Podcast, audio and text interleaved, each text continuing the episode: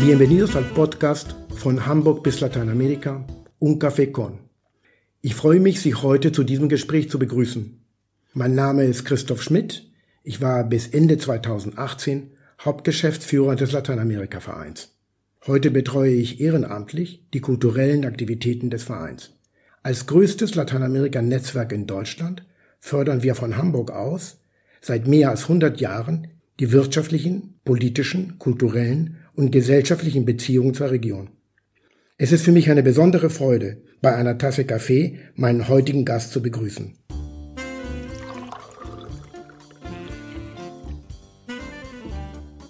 Bienvenida Clemencia Lavín. Unser heutiger Gast ist eine venezolanische Künstlerin, die schon lange in Hamburg lebt.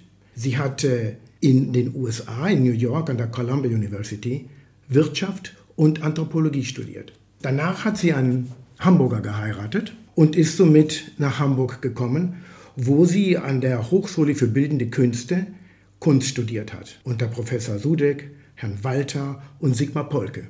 Heute ist sie eine anerkannte Künstlerin in der Hamburger Szene mit einer Mischung zwischen klassischer Kunst, Textilkunst und anthropologischen Anwandlungen. Ich freue mich sehr, dich wieder erneut im Lateinamerika-Verein zu haben.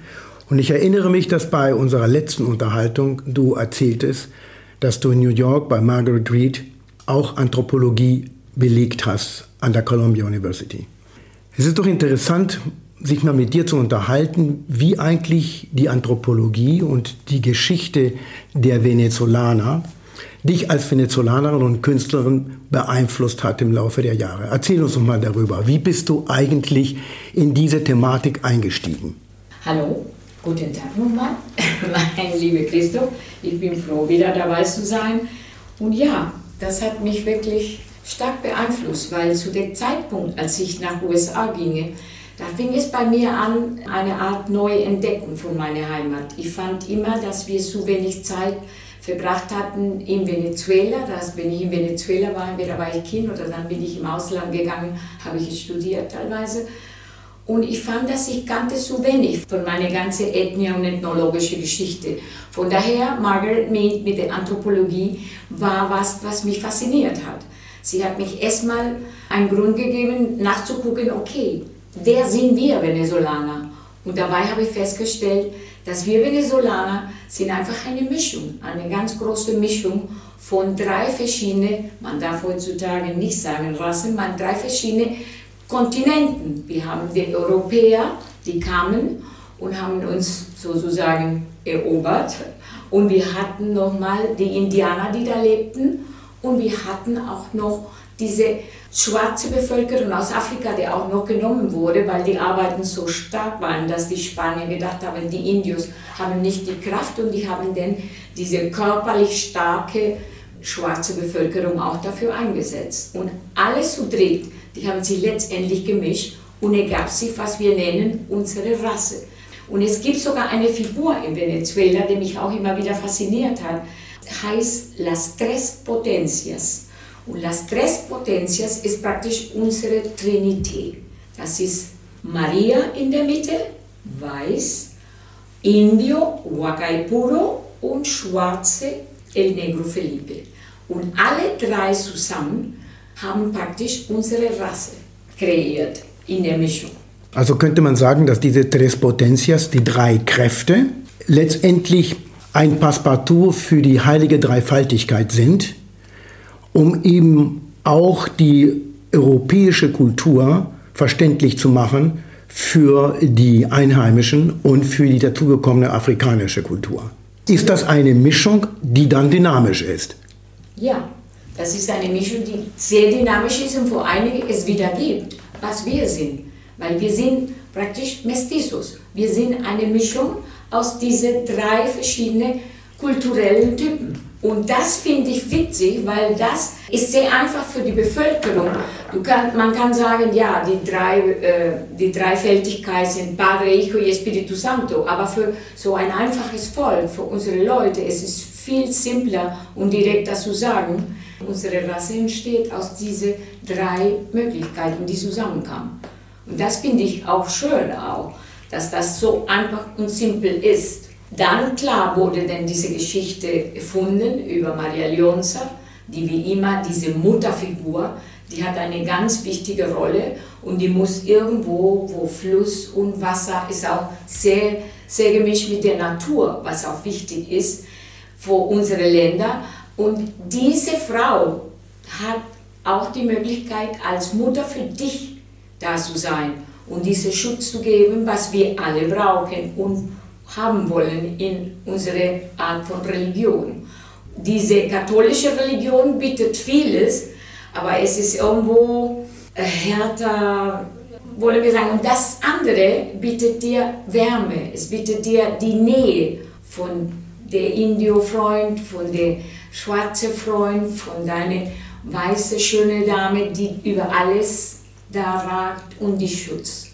Also ist diese Dualität zwischen dem christlichen Glauben und die Anpassung in dem Land ein Vehikel, um die Welt und die Umgebung zu verstehen.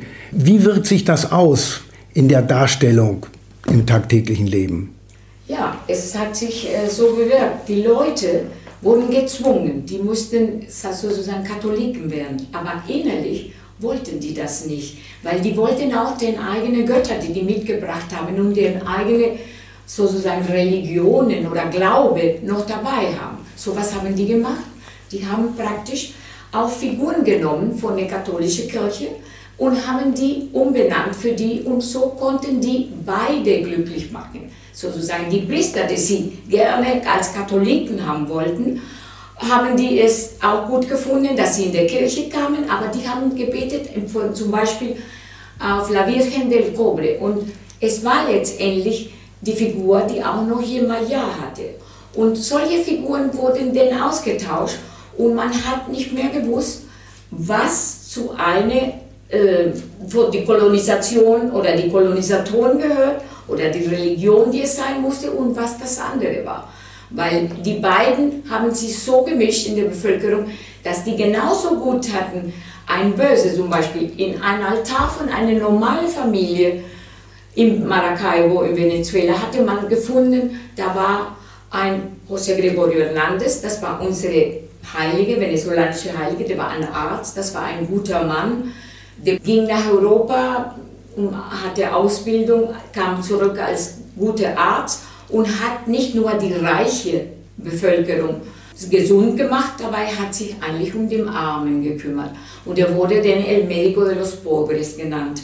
Und der war der, den man auch sehr stark in diesem ganzen Altare hatte, weil er war einer von uns. Und dann hatten wir noch Leute wie ein, ein Diktator, Juan Vicente Gomez. Und man hat sie gefragt, warum nennt man so einen Diktator in einem Tag? Und da haben die mir eine ganz einfache Erklärung gesagt. Normalerweise Diktatoren, die sind gut zu den Leuten, die zu denen stehen. Und wenn der Diktator mein Freund ist, dann wird es mir auch gut gehen. Neben diesen, nennen wir es mal, philosophischen Größen, eben einen Heiligen zu haben, den man anbetet, etc., spiegelt auch die Natur sich wieder in diesen ganzen Figuren und in diesen ganzen Darstellungen? Die Natur ist überhaupt sehr wichtig in dem Ganzen, weil Natur hat man überall und die Natur ist Teil unseres Lebens. Und zum Beispiel für den Maria Leonza, sie ist alleine in diesem Berg groß geworden, aber sie konnte nicht ganz alleine da sein. Dann wurde die Figur von einem Tapir erfunden und diese Tapir hat sie begleitet und war so ihre Gesellschaft, so dass die nicht ganz alleine im Wald war. Überall in diese ganzen Momente, wo man diese Figuren ausdenkt, da ist die Natur spielt eine Rolle, zum Beispiel die Flüsse, das Wasser, das bringt uns praktisch Leben. Ich hatte erzählt auch, dass ich sehr glücklich war damals, als ich eine Ausstellung hatte in Yaracuy, wo Maria Leonza herkommt, wo die Glaube herkommt. Da gibt es einen Berg, der heißt Sorte und da muss man hin. Und ich war vorher hin gewesen, aber ich hatte niemanden, der mir geholfen hätte oder so. Und als ich diese Ausstellung machte, der Direktor von dem Museum, habe ich gefragt, ja, ich mache für dich eine schöne Ausstellung, aber du musst mir denn zu dem Berg Sorte bringen. Und ich möchte gerne ein bisschen mehr davon sehen. Und er hat gesagt, okay, das machen wir. Und er hat wirklich sein Verhalten gehalten und sogar diese Kreuz, die ich habe aus Asawache, die habe ich aus dieser Zeit. Er hat es mir geschenkt. Oder, und die Frau, die, die hatten so wie Priesterinnen da oben, die sich mit der Natur befassen. Die sind da, die empfangen die Leute, die da zu dem Berg kommen wollen. Das sind wie Priesterinnen. Und sie hat mich denn das gesegnet und hat mich noch eine Figur gegeben von ihrem, ihrem Altar, weil sie sagte, ich kam in dem Alter, wo ich denn auch ein bisschen mehr so Knowledge, ein bisschen mehr Wissen haben sollte. Und da hat sie mir diese Figur noch geschenkt von ihrem eigenen Altar. Und es war für mich eine Eröffnung von ganz neuen Parametern, die ich nicht kannte, weil ich habe dann gesehen, wie die Leute am Wasser, am Fluss gingen und haben sozusagen eine Art Taufe wieder gemacht. Und die haben sich getauft mit Wasser und da wurde alles, alles bereinigt. Es waren solche Prozesse, die wir auch heute auch noch in unserer Religion haben. Da gibt es diese Geschichte von dem Indio Koromoto, diese Heilige, die bei ihm mal erschienen ist, hat ihm gesagt, ja, du musst einfach zu dem Weißen gehen und lass dich von denen Wasser über deinen Kopf, sodass du wieder im Himmel kommst. Und dieses Bild von Wasser und alles, was in der Natur ist, und das hilft dir, dich den Gott zu finden. Und so sind diese ganzen Figuren mit der Erde sehr verbunden. Du hast 2015 eine Serie mit dem Titel Mikosina gemacht. Wenn man sich die Objekte ansieht, die du da produziert hast, findet man sehr viel Symbolik. Ist das etwas, was aufgrund der Beeinflussung deiner anthropologischen Untersuchungen stattgefunden hat? Ich würde es noch nicht mal anthropologisch nennen, ich würde sagen menschlich oder Familie oder mein Zuhause, meine Kultur. Ich bin schon lange hier in Deutschland und lebe in eine fremde Kultur. Ich habe mich gut damit abgefunden, aber es gibt Momente, wo ich Erinnerung habe und ich erinnere mit Sehnsucht viele Sachen, die ich aus meiner Kindheit äh, habe. Zum Beispiel sei es den Geruch von Kaffee ich konnte die Augen zumachen und ich konnte riechen, wie so eine Küche in den tropischen Ländern, wo es warm ist und morgen früh so eine schöne, angenehme Luft ist. Und wenn man riecht den Kaffee. Und das ist für mich synonym mit meiner Heimat. Und das Gleiche war in Mikosina. Da war ich häufig, ich war jede drei Monate bei meiner Mutter, weil sie krank war und ich musste immer nicht nur Medikamente, ich musste einiges mitbringen, die dort in Venezuela zu der Zeitpunkt nicht gab. Und ich bin praktisch jeden drei Monate da hingereist und blieb so zwei Wochen. Und habe ich denn in diese zwei Wochen teilweise versucht zu arbeiten. Aber in der Wohnung meiner Mutter, sie hat es nie für nötig gehabt, dass man große Lichter oder so hat. Der einzige Platz, wo man richtig gut schreiben und arbeiten konnte, war die Küche. Und dann habe ich die Küche als meinen Arbeitsplatz erobert und habe ich beobachtet, dass diese Küche eröffnete sich ein bisschen in dem Esszimmer und man konnte sehen die ganzen Tellern. Das ist für mich auch eine kulturelle Sache, weil letztendlich aus meiner Kindheitserinnerung die Küchen in Venezuela häufig haben solche Utensilien wie Tellern an der Wand. Die Leute zeigen Blumen, viele Früchte, Stillleben und solche Sachen das war so diese Erinnerung, das, das habe ich versucht zu rekonstruieren in meine Küche, klar, auf meine Art mit meinen Pulpas. Aber diese Reihe von Tellern und diese Reihe von Objekten, die man zu Hause hat, als Hausfrau, als Frau, das ist auch eine sehr feminine Welt, was ich da eingegangen bin. Aber das hat mir sehr viel Spaß gemacht, weil ich durch die Sucherei und das Finden von Sachen in der Wohnung meiner Mutter, wo ich so häufig war, das hat mich auch enorm wiedergegeben, Teile von meiner Kindheit und Teile Erinnerungen, die ich dann wieder einbauen könnte in diesem Arbeiten, die ich neu machte. Finden sich eigentlich äh, diese Mythen, über die wir gerade sprechen, auch in klassischen Ritualen wieder innerhalb des Landes? Ich würde sagen, ja. Zum Beispiel im Sorta, da gibt es Frauen, die, sagen wir, die zu der Gute Society gehören, die in der Kirche gehen am Wochenende, am Sonntag und dann wiederum auch, wenn die Zeit kommt, gehen sie zu Sorte und machen Opfer und Rituale, bringen sie Blumen, bringen sie Sachen. Und genauso identifizieren sie sich mit sowas als mit der katholischen Kirche. Und der eine stört das andere nicht.